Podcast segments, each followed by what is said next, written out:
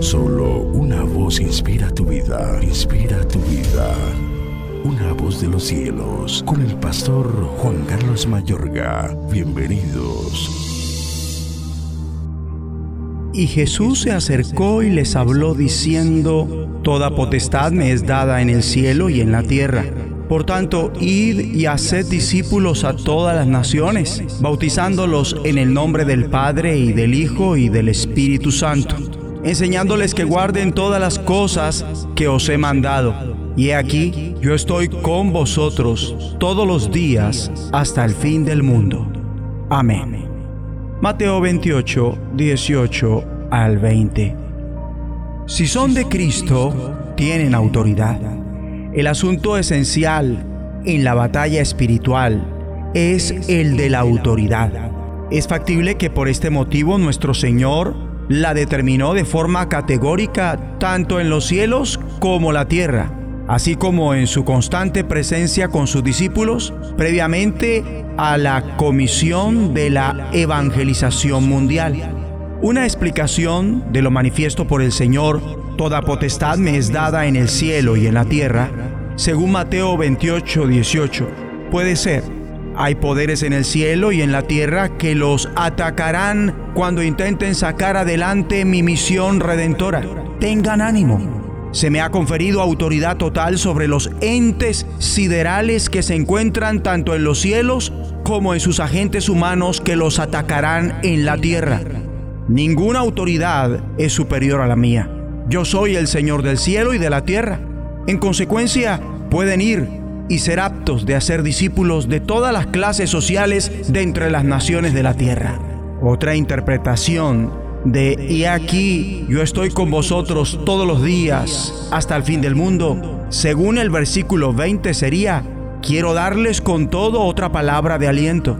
Cada vez que traten de cumplir mi mandato redentor serán coronados con el éxito aunque deban encarar al poder celestial maligno y al terrenal que los atacará y los acosará. Ánimo, yo, su Señor y Señor del universo, estaré con ustedes, porque mediante mi espíritu estaré de continuo en su interior hasta la consumación misma de esta época de redención.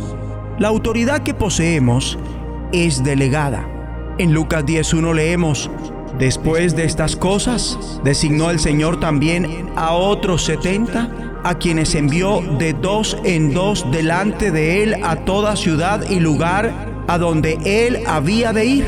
Y en los versículos 17 y 19 dice, volvieron los setenta con gozo diciendo, Señor, aún los demonios se nos sujetan en tu nombre. Y les dijo, yo veía a Satanás caer del cielo como un rayo. He aquí, os doy potestad de hollar serpientes y escorpiones, y sobre toda fuerza del enemigo, y nada os dañará. La autoridad Cristo la confiere a todos sus discípulos de forma absoluta, sobre cada uno de los grados del ámbito sobrehumano del mal, no solo a los doce apóstoles.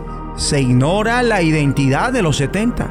Ese conjunto de hombres era lo bastante grande como para que el Señor lo formara y los monitoreara mi amigo y amiga, del mismo modo que los doce representan a las tribus de Israel, los setenta simbolizan a los ancianos escogidos por Moisés para ayudarle a administrar las cuestiones del pueblo y que más adelante formaría el consejo judío de los setenta, el Sanedrín. Cristo los llamó junto con los doce.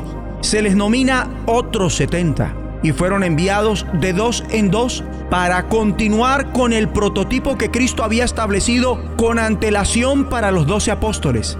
Este prototipo de ministerio en grupo tenía un firme antecedente memorable en el Antiguo Testamento. Vamos a orar.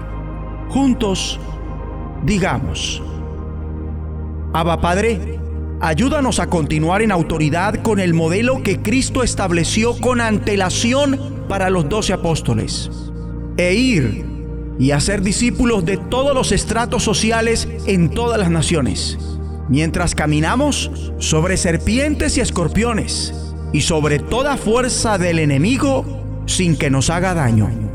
En el nombre de Jesucristo. De los cielos, escúchanos, será de bendición para tu vida. bendición para tu vida.